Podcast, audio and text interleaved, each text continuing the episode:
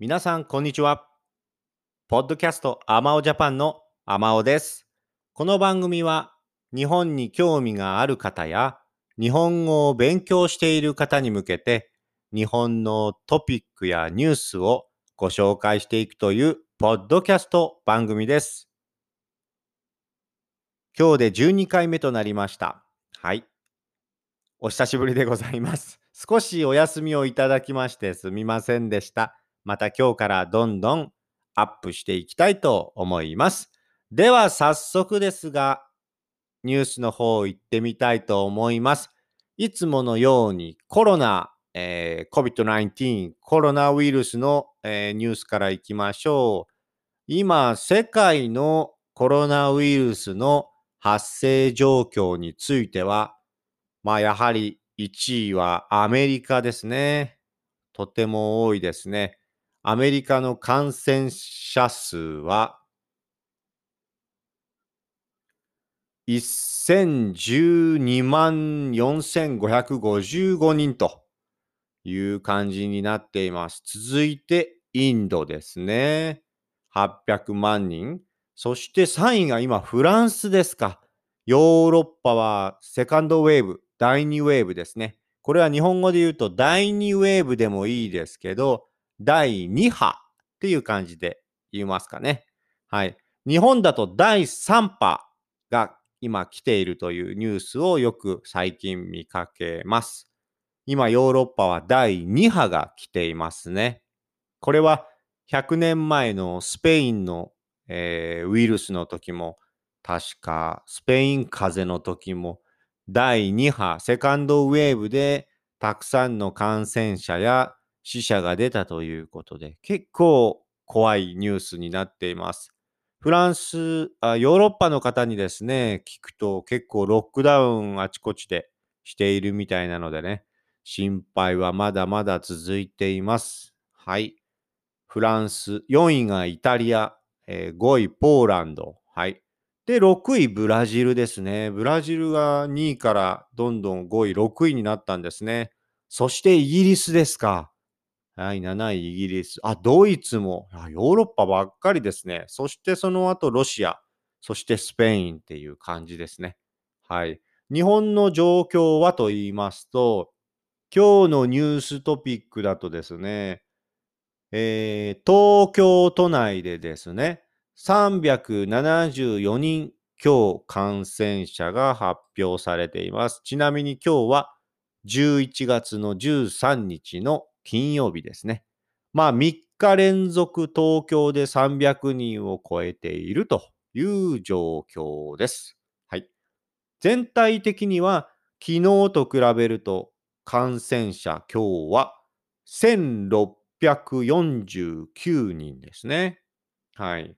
トータルで、えー11万3298人感染しています。日本ではね。はい。死亡者数は亡くなった方は、まあ、昨日と比べるとプラス16人ですね。トータルで全部では、えーコロナで亡くなった方は1867人ということになっているそうですね。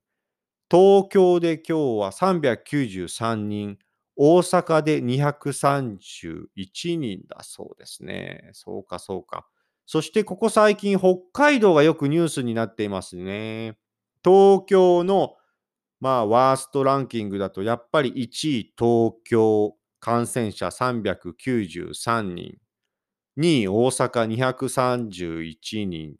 そして3位、北海道ですよ。北海道の札幌、繁華街ですね。まあ、繁華街というのは、夜のお店ですかね。はい。まあ、あの、お酒を飲むお店だったり、まあ、女の子のお店だったり、まあ、ホストクラブ、男の子に会いに行くお店だったり、そういった夜のお店がたくさんある街ですね。はい、繁華街。はい、北海道にもすすきのというね、繁華街がありますので、そちらの方でもクラスターが起きたということで聞いてます。北海道今日197人、すごいね。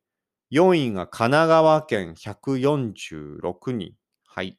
そして、愛知県ですね。名古屋がある愛知県が104人。そして埼玉75、千葉74、兵庫県70ということで、やっぱりメインシティのね、エリアで感染者が増えていますね。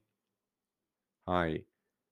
まあ、今日ちょっとニュースで見ましたけど、外国人の感染者も結構増えているみたいです。というのは、日本と文化がちょっと違うのでね、例えば日本人というのは常にコロナの前からマスクをたくさん使ったりね、あのよく手を洗ったり、トイレにアルコール消毒、そういったものはコロナの前からあったりして、結構まめにそういうのを使う人も多かったんですけど、まあコロナで余計に普段ね、清潔にしている日本人がさらに清潔にするぐらい、結構自分で管理をしている日本人が多いですけど、まあそういう意味では日本に引っ越してきて、まだ日が浅い方、まだ長く住んでない外国人の方は、ちょっと文化の違いでそこまではやらないよっていう方がね、えー、多かったりして、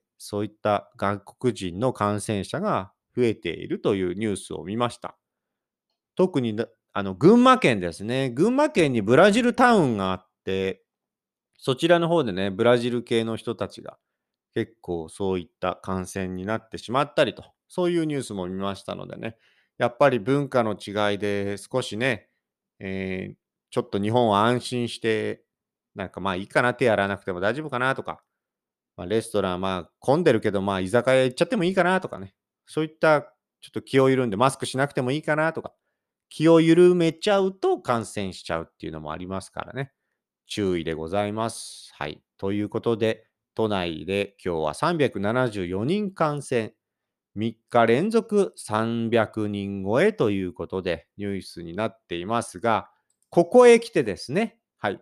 GoTo トラベル。はい。前回の、えー、ポッドキャストでもご紹介していますけど、GoTo トラベルがですね、つまり皆さんこれ GoTo トラベルと GoTo Eat というまあ、キャンペーンを今日本ではやっていまして、旅行が安くなるよ、泊まるホテルが安くなるよ、えー、レストランで GoTo Eat 安くなるよって言って、どんどん出かけましょう、旅行しましょう、そしてどんどんレストランに食べに行きましょう、飲みに行きましょうというキャンペーンをやっています。はい。増えるのは当たり前です、感染者。これは増えるね。この影響だけではないとしても、まあ、この影響は大きいですよね。うん。で、これの GoTo トラベルのニュースが最近毎日やってますね。例えば北海道に住んでいる人は、この GoTo トラベルで北海道に来ないでほしい。まあ当然そうですよね。元から北海道に住んでる人は旅行者いっぱい来て感染が増えたら怖いですから。GoTo トラベルをに北海道を外してほしいとかね。来ないでほしいっていう声がたくさん上がっているそうです。これはね、それ当然そうなると思いますよ。はい。その GoTo トラベル、GoTo イートの最近 SNS やニュースがすごくやっていますね。はい。あとはですね、最近ちょこちょこニュースで見るのが、えー、性的な、えー、事件ですね。性的事件、まあ、セクシャル、まあ、ハラスメントも含めてそういった、まあ日本はね、海外の方から変態の国と そういった声も上がってたりします 中には言う人もいます。信じられないみたいな。例えば、コンビニにセクシーな本が置いてあるとかね、女性の裸の本がコンビニエンスストアに普通に置いてあって子供たちも見ることができたりして、まあ最近はちょっとなくなりましたけど、ちょっと前までは普通に20冊、30冊ぐらいのエロ本が、エロ本って言うんですけど、ごめんなさい。セクシーな本ね。女性の裸の載った本をエロ本って言うんですけどね。はい。普通に20冊ぐらいコンビニの中に置いてありましたからね。あれ子供も見ちゃいますよ。はい。まあそういう意味でもクレイジーな国と、まあ他の国から言われてもしょうがないところがありましたが、やっぱりこれどこの国でもありますけど、最近なんか目立っているのが、まあ、学校の先生とか、まあいつもそうなんですけどね。普段そういうセクシャルな問題を、えーしてはいけないような職業、まあ全てしてはいけないですけど、そういった問題をしないのが当たり前、してはいけないような人たちがするとニュースになりますから、学校の先生や、えー警察官などが、まあ女の子にわいせつなことをして、毎日のようにそれがよくニュースに出てきます。うん。例えば、今日あった元中学校の、先生が少女200人にわいせつな画像を要求する。要求するの、するというのは、まあ求める。まあ、わいせつな画像を送ってくれって声かけてたのかなはい。あ、これちょっと前の事件かな。それの裁判が行われたんですね。複数の少女にわいせつな行為をしたとされる。あ、実際にわいせつな行為をしたんですね。まあ、わいせつな行為っていうのは体をいろいろ触ったりね。まあ、近づいたりするっていうことですけど。うん、SNS で少女約200人にわいせつな画像を求めたんですね。あまたはこの先生は、まあ、子供たちの、まあ、児童売春ですね。あそういったこともしていた。まあ、お金出して、そういった若い女の子にお金を払って、まあ、買っていたみたいなことですね。あその裁判が行われてるって、これニュースですね。200人以上 SNS で画像要求されたら、絶対にバレるのにね。SNS でアカウント作る自体、絶対にバレるのにね。まあ、バレなきゃいい、バレなきゃいいってわけじゃないですけど、これなんでこれ捕まるようなことをやるんでしょう？学校の先生もね。うん。そうですか。これなんだ？中学の定期検査で、目視で下着を確認。目視っていうのは目でですね。中学校で下着は白。あ、これあるね。学校では、アンダーウェア、下着は白じゃないとダメっていうのありますよね。日本にはあるんですよ。そして先生が目視で確認すると。明らかな人権侵害だということで弁護士会が言っていると。中学校の校則の見直しに向けて弁護士会がああ書類を提出したのか、まとめたんですね。教師が下着を目で見て確認していると判明したそうです。すごいね。中学生が下、中学生の先生が下着を見せろって言って白か黒か赤をチェックしてたってことですかこれ。とんでもない。とんでもないね。こんなのが学校でやってるっていうのはね。もうなんとかしてほしい、こういうのはすぐに。明らかな人権侵害だと弁護士会は指摘しているということですね。うん。こういったね、古い厳しいルールがね、まだまだ学各学校、いろいろな学校では残っているのが日本なんですよ。やはりお年、何回もこのポッドキャストでは言いますが、お年寄りが多い国です。そして学校の先生もお年寄りがとても多いです。新しいルールを作るより古いルールをずっと続けてる先生が多いです。学校が多いです。ということでこういう時代に合わない、時代にマッチしないようなテストやね、いろいろなそういった事件、まあなんかルールみたいなのがね、よく起こるということですね。うん、そして、まあ見ていきましょうね、いろいろ。あ、PS5、プレイステーション5ですね。これもうちょいで出るってことですかね。最近よく見ますね。SSD のおかげでプレステ4より速い PS5、プレステ、プレステ、プレイステーション5を2週間使ってみた感想がニュースになってますね。まあ、アメリカのギズモードっていうのかな、これ。プレイステーション5を2週間ほど先に使った感触を伝えている。SSD を使ったことで、あ、そうか。SSD を PlayStation 5で搭載しているんですね。使っているんですね。使い始めた瞬間から PS4 より速いと感じられるそうだと。スペックは825バイトあるとあるが、実際使えるは、使える容量は667バイトという点は注意が必要ですと書かれていると。まあこれからね、あのー、なんでしょう、コロナで任天堂スイッチがバカ売れして、バカ売れってのはものすごく売れたってことですね。はい。バカ売れして、集まり集まれ動物の森、アニマルクロッシングですか？はい。めちゃめちゃ売れましたけど、続いてプレイステーション5が来ますね。まあ、プレイステーション新しいの出すときに、新しいゲームもどんどん出ますからね。これまたプレステ5の時代が来るんじゃないでしょうか。まあ、彼は確実に来ますね。はい。ちょっと最近、僕普段ゲームやらないんですけど、なんか最近 ちょっとやりたいなと 思ってきましたね。はい。まあ、プレイステーション4でもいいけどね。うん。だいぶゲームやってないんで、プレイステーション4でも僕にはものすごい、えー、なんでしょうね。ドキドキする、驚くようなゲームが多いと思いますので。はい。まあ、プレステ5のニュースですね。あと、日本では、まあ今日は11月でもう12月クリスマス近づいてきますけども、ボーナス。まあボーナスは皆さんわかると思いますけど、基本日本で、まあ正社員、会社で勤めている人は、夏と冬に1回ずつボーナスが出ます。まあ例えばボーナス2ヶ月分、3ヶ月分とかね。はい。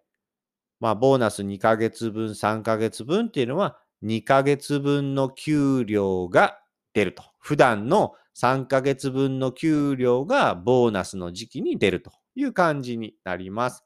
はい。JR 東日本ですね。まあ、電車も含めて、そういった国鉄民営化になった、まあ、国鉄民営化ちょっと難しいですが、国の、まあ、そういった企業、カンパニーだったんですけど、今は民営の一般的な、え企業になっているということです。民営化した、元国鉄、国でやっていた会社ですけど、JR 東日本、冬のボーナスが30%カットだそうです。まあ、これはコロナの影響ですよね。今回、ボーナスがカットされるところも多いんじゃないでしょうか。はい。まあ、コロナでいい会社がいい結果になった、例えば何でしょうね。ペイパルとか、あとズームとかね、オンライン化が進んでね、会社の売れ行きがいいところ、まあ、なんでしょう。ね、テック関係ですかね。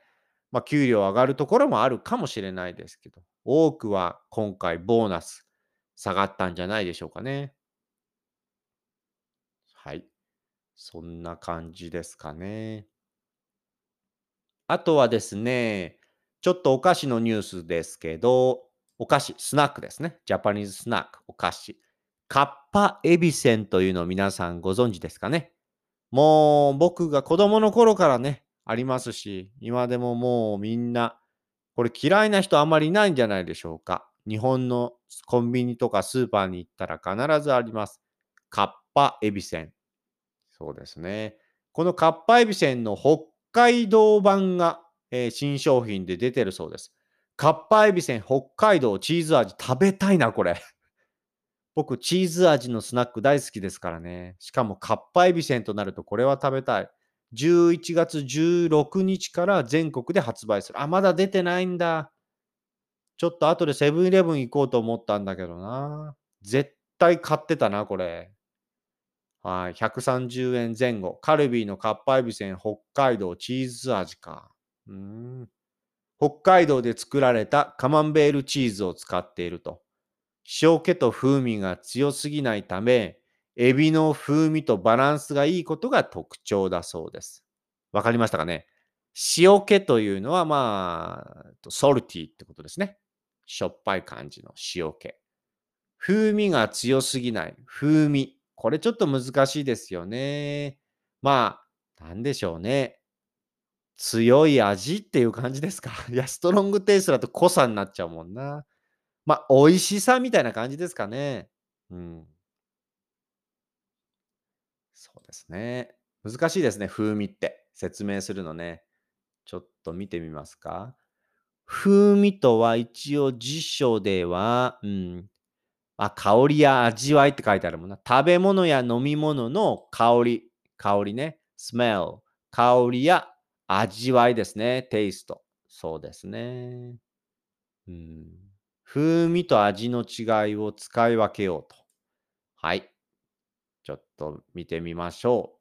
風味って何ですか？まあ、テイスト、味、香りって感じですけどね。はい。なんて書かれてるんだろう。食べ物や飲み物の特有の香りや味わい。その食べ物にしかないスメル、香りや、まあ、味ですね。うん、で、味とは食べ物や飲み物を口に入れたときに舌に感じる感じです。はい。漢字は、風味の漢字は風の味と書きますね。そう、ウィンドウ、風のテイスト、ウィンドウテイストって書くね。これは風味でも風味でもないです。風味と言います。うん。匂いや香りのことですね。うんうんうん、まあ、ソルティ、塩気と風味が強すぎないで、エビの風味。まあ、エビ、エビ、エビだけのっていうんですか？エビし、エビでしか え、エビとして、えー、味、エビの味 エビの味だけってことですね。エビの味とのバランスがすごいいいと。うん、エビの風味っていう。まあ、エビの風味、エビの味と香りがすごいしますよっていうことですね。うん、まあ、塩気と風味が強すぎないため、ため、エビの風味がすごいして美味しいですよってことです。うん、また隠し味にバターを入れていると。バターを入れていて、コクのある味わいを楽しめるということですね。これはいいですね。バターのほんのり少し隠し味でバターの、えー、味わいを楽しめるということです。はい。これはとてもいいですね。食べてみたいね。一回ぐらい。うんうんうんうん。そうですね。ファミマの新商品10日でバカ売れ。何が売れてたんだこれ。ファミマはまあ日本に住んでいる方はご存知かと思いますけど、ファミリーマートですね。日本には大きく分けて3つですかね。セブンイレブン、ファミリーマート、ローソン。はい。プラスミニストップ。はい。ここアイスが美味しいですよ。ソフトクリームが美味しいです。ミニストップ。はい。一応この大きく分けて3つコンビニがあります。他にもありますよ。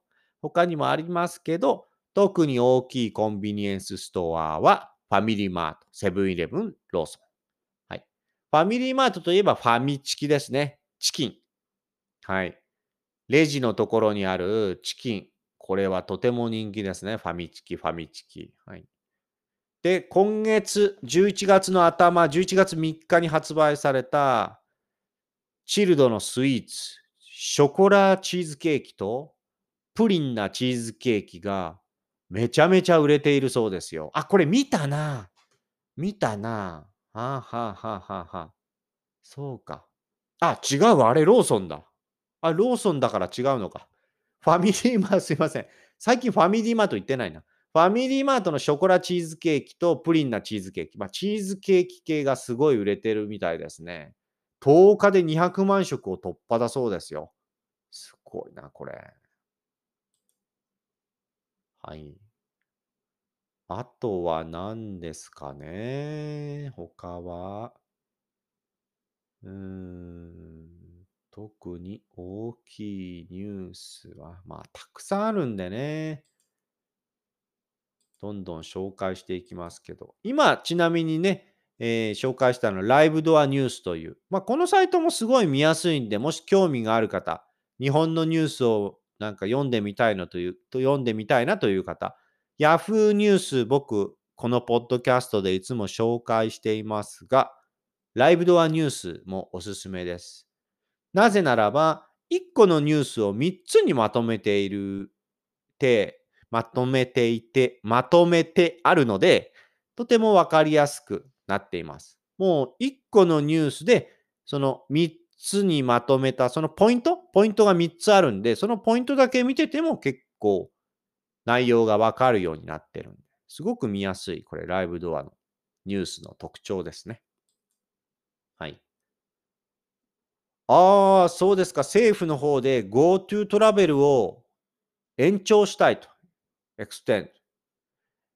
延長したいそうですね。なぜですか？延長したいと言った。あ来年1月までとしているんだね。GoTo トラベルって。あ、来年1月の末。来年1月いっぱいで終わるんだね。GoTo トラベル。その期間を2月以降もさらに延長する考えを、ああ、ほうほうほうほうほう。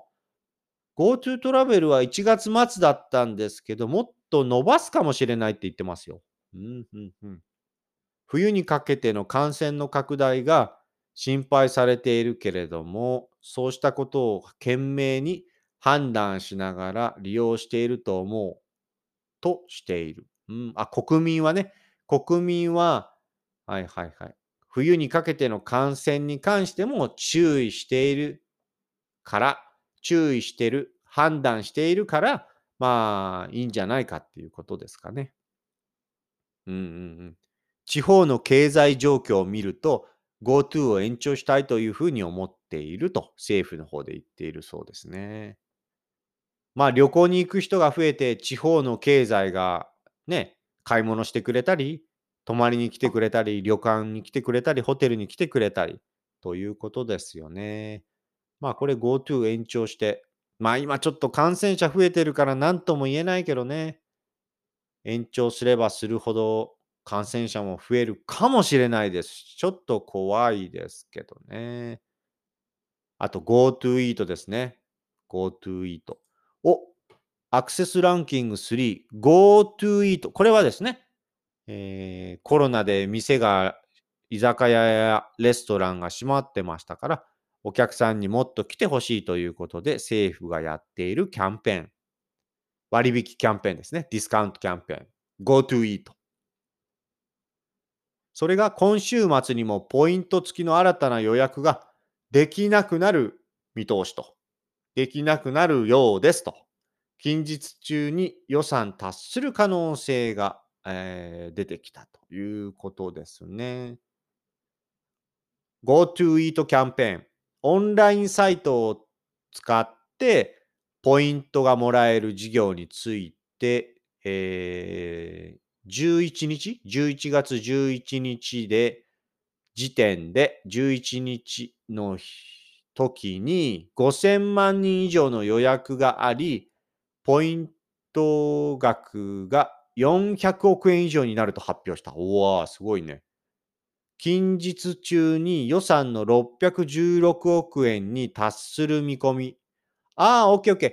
予算まであとちょっとだからもしかしたら早めにポイント、えー、使ってくださいよ、予約してくださいよっていうことなのかね。ちょっと煽ってますね。煽ってますっていうのは、ちょっとこう、買った方がいいよ、今のうちにって、GoTo イートキャンペーンなくなっちゃうよっていう感じで、わざとメッセージを伝えてみんなが買うように、はい。そういったことを、えー、言ったりするということですね。うんうん、煽るって言います。煽る。買った方がいいよ。買った、買わないと終わっちゃうよ。みたいな感じ。こういうのは煽るって言いますね。人を動かすためにね。こうした方がいいよ。こうなっちゃうから。はい。もう終わっちゃうから早く買った方がいいよ。とかね。はい。こういうの煽るって言いますね。はい。あとは Yahoo ニュースの方では何でしょうね。うん。消毒液の設置位置は子供の顔？どういうこと？コロナの生活でいろいろな場所で消毒が行われるようになった。まあいろいろなショッピングモールとかね、いろいろなところで、コンビニにもね、よくありますよね。スプレー式の消毒液。はい。お店入るときとか出るときにね、やりますけど。あ、これ子供の顔に合わせてるの？ってこと？子供の顔に合わせた。確かに低いよね、ちょっとね。大人にとっちゃ、ちょっと低いよね。ああ、はあ、はあ、はあ。そうか。こ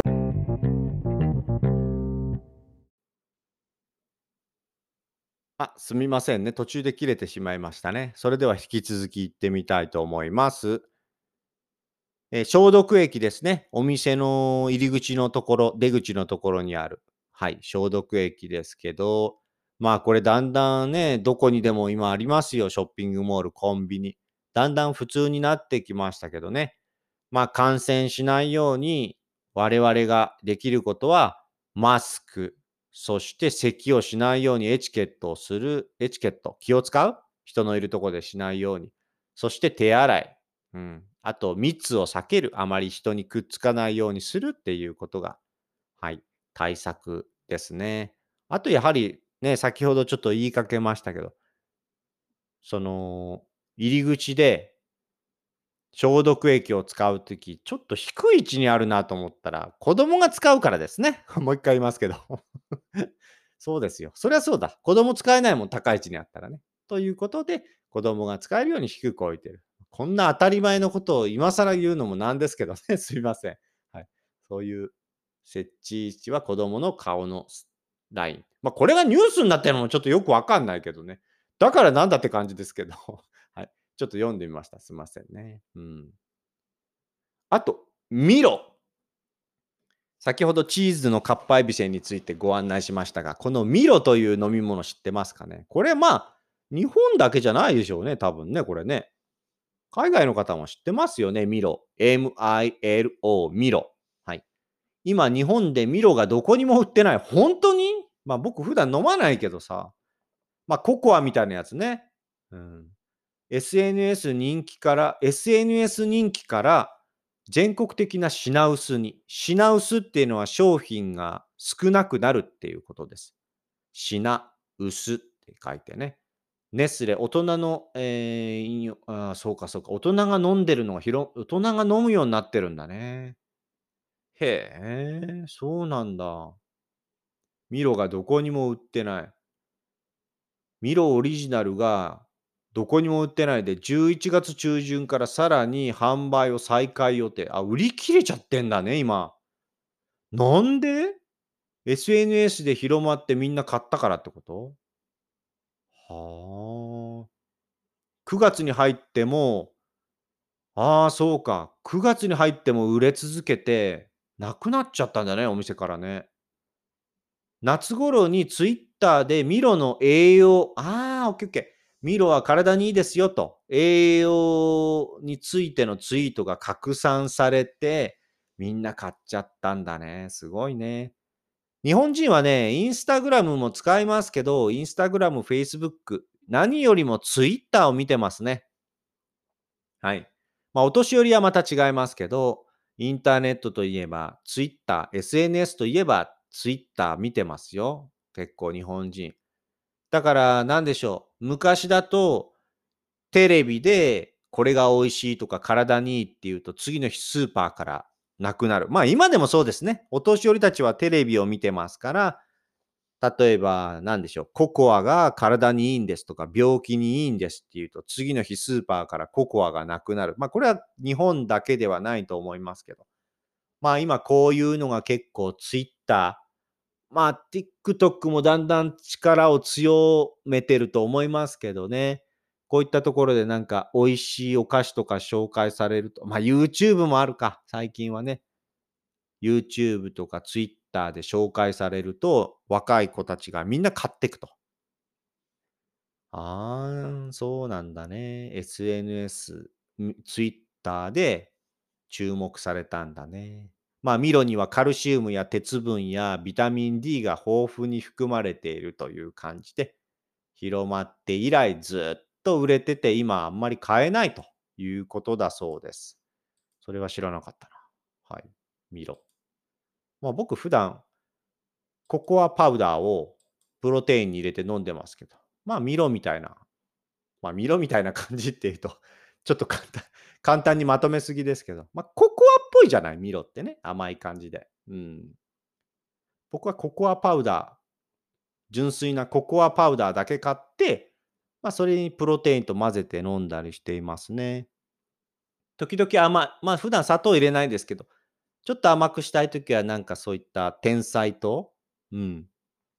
そういった砂糖をちょっと足して飲んだりしていますね。まあ、ミロみたいな味しますよ。うん。そうですね。まあ、あとは、そうですね、最近よく見るのがベトナム人ですかね。今、日本ではまあ、ずっと中国とか韓国からは日本にたくさん、まあ、留学生とか働きに来るね、外国人労働者含めてたくさん来てましたけど、まあ、コロナの前ぐらいからここ1、2年は、ベトナムやネパールからたくさんの外国人労働者や留学生が来ています。はい。特にベトナムは多いですね。まあ日本の首相も何回も言ってますし、まあいろいろね、今後ベトナムと日本を組んでいろいろやってこうよみたいな感じでね、政府も動いてますから、たくさんのベトナム人が今日本には住んでいます。まあコロナで帰ったベトナム人も多いと思いますが。で、ベトナム人のニュースが最近よくやっていますね。というのは何でしょうね。例えば、日本の、まあ、農場、農場ですね。はい。まあ、農場というか、何と言ったらいいのかな。まあ、ファームですけど、牛とか豚とか鳥とかね、育てているね。そう。そういった方々のところから豚を何百頭も盗んで、で、豚を切って売ったりとか、豚を SNS でね、売ったりとかして、Facebook だったかな？で、そのベトナム人グループが捕まりました。まあ、それだけじゃなくて、フルーツ、梨とかリンゴとかをね、はい、そういう畑から盗んで、たくさん盗んで、まあ SNS で売ったりしてた。あとベトナムとか料理屋、お店にそのまま流したりしたっていうね、まあ売ったんですよ。お店に売ったりして。あとはドラッグですね。そう。ドラッグ、グループでドラッグを売っていたとか、いろいろな、あと最近は風俗ですかね、セックスワーカーですか、風俗。コロナで仕事がなくなったベトナム人たちを雇って、まあこれ中国人や日本人の上の人みたいですけど、えー、そういったベトナム人を使って、まあ、セックスワーカーとして働かせていて、先日逮捕されましたね。はい。そういったニュースが増えているので、日本に外国人が来て悪いことをして、日本がどんどんその治安が悪くなるみたいなね、SNS とか、あとニュースを見て言う大人たちも増えています。これはね、一部の悪い外国人のせいで、他の外国人たちもね、そういうふうに言われるのはすごく嫌ですよね。ベトナムからね、来て一生懸命仕事をしてたり、一生懸命勉強しているベトナム人も、一部の悪いベトナム人のせいでね、そんなこと言われて、日本から出ていけとか言われているわけですから、すごいかわいそうですよ、これはね。まあ最近こういったニュースを見ていますが、僕は今後こういうのは増え続けると思いますからね。まあ海外を見ていればそうですよね。いろいろな国から来れば、どんどんいろいろな今までに考えもしなかった事件がどんどん増えていきますから。はい。日本はお金のある国ですし、そして、ね、結構皆さん何ですか？喫茶店とかカフェ行ってもね、パソコン、パ、例えば、スターバックスとかカフェでパソコンやってて、ちょっとトイレ行きたいなと思ったら、パソコンそのまま置いてトイレに行きますから。こんな海外じゃありえないですよね、他の国だったら。まあ、それぐらい治安がいいということで、皆さん好きだよということで日本を好きになってくれたり、日本に来てくれますけども、日本人ももうちょっと今後は気をつけていかないと、どんどんこういった事件が増えますからね。だから、こう、豚を盗まれたり、果物を盗まれたり、一生懸命育てた野菜が取られたりするそういった農家の人、ファーマーの人たちも、やっぱりこう、テクノロジーですね。カメラをつけるとかね、そういったのもどんどん使いながら守っていかないといけないなと思いますね。そういった犯罪は減らないと思いますんで、今後。はい。ですんで、日本人ももうちょっと気をつけて対応していかないと、どんどん仲が悪くなっていってしまいますのでね。はい。っていう感じで、これはまあ僕の意見ですけどね。はい。そうですね。今日のニュースはこんな感じですかね。ちょっと、えーコロナが最近、日本も増えてますので、ちょっとコロナのニュースが多めでしたけども、またいろいろなニュースをピックアップして皆さんにお届けしたいと思います。えー他にもですね、アマオジャパンで Twitter、TikTok、そして Facebook、Instagram などやってますんで、もしよかったらそちらの方も聞いてみてください。それでは皆さん、えー聞いていただきありがとうございました。また次の回で会いましょう。それではまたね